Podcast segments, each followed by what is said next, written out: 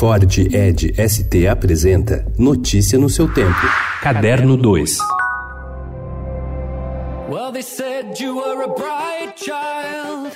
Depois de um hiato de seis anos, a banda inglesa Keen voltou ativa no início de junho com os integrantes da formação mais clássica do grupo. Juntos, eles lançaram a canção The Way I Feel, primeiro single do novo disco Cousin Effect, que chega às lojas na segunda quinzena de setembro. O grupo apresentou seis das novas músicas para a imprensa durante um evento fechado em Londres. A banda volta com um som coeso e que aposta mais uma vez na força dos teclados para conquistar o público. Para celebrar a volta, o Kim já tem várias apresentações confirmadas pela Europa e América do Sul. É muito provável que a nova turnê também passe pelo Brasil.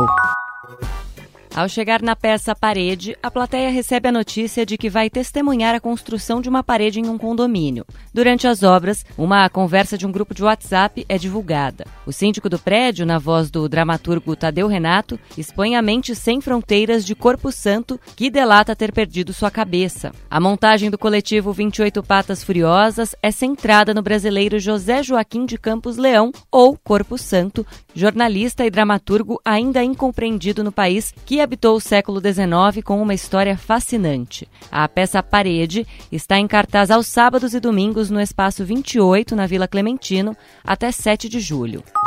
Dois dos principais quadrinistas franceses de ficção científica estão tendo seus trabalhos publicados pela primeira vez no Brasil. Philippe Druillet, um dos maiores ilustradores europeus do século XX, é autor da saga Lone Sloan, com suas melhores histórias reunidas em um álbum pela Pipoca e Nanquim. A obra narra as aventuras do personagem título, um viajante do espaço que se depara com divindades além da compreensão humana. Já Mathieu Bablé chega ao Brasil com duas HQs, o pós-apocalíptico A Bela Morte e Shangri-La, em que ele retoma os cenários cósmicos expansivos de Lone Sloan de Druillet.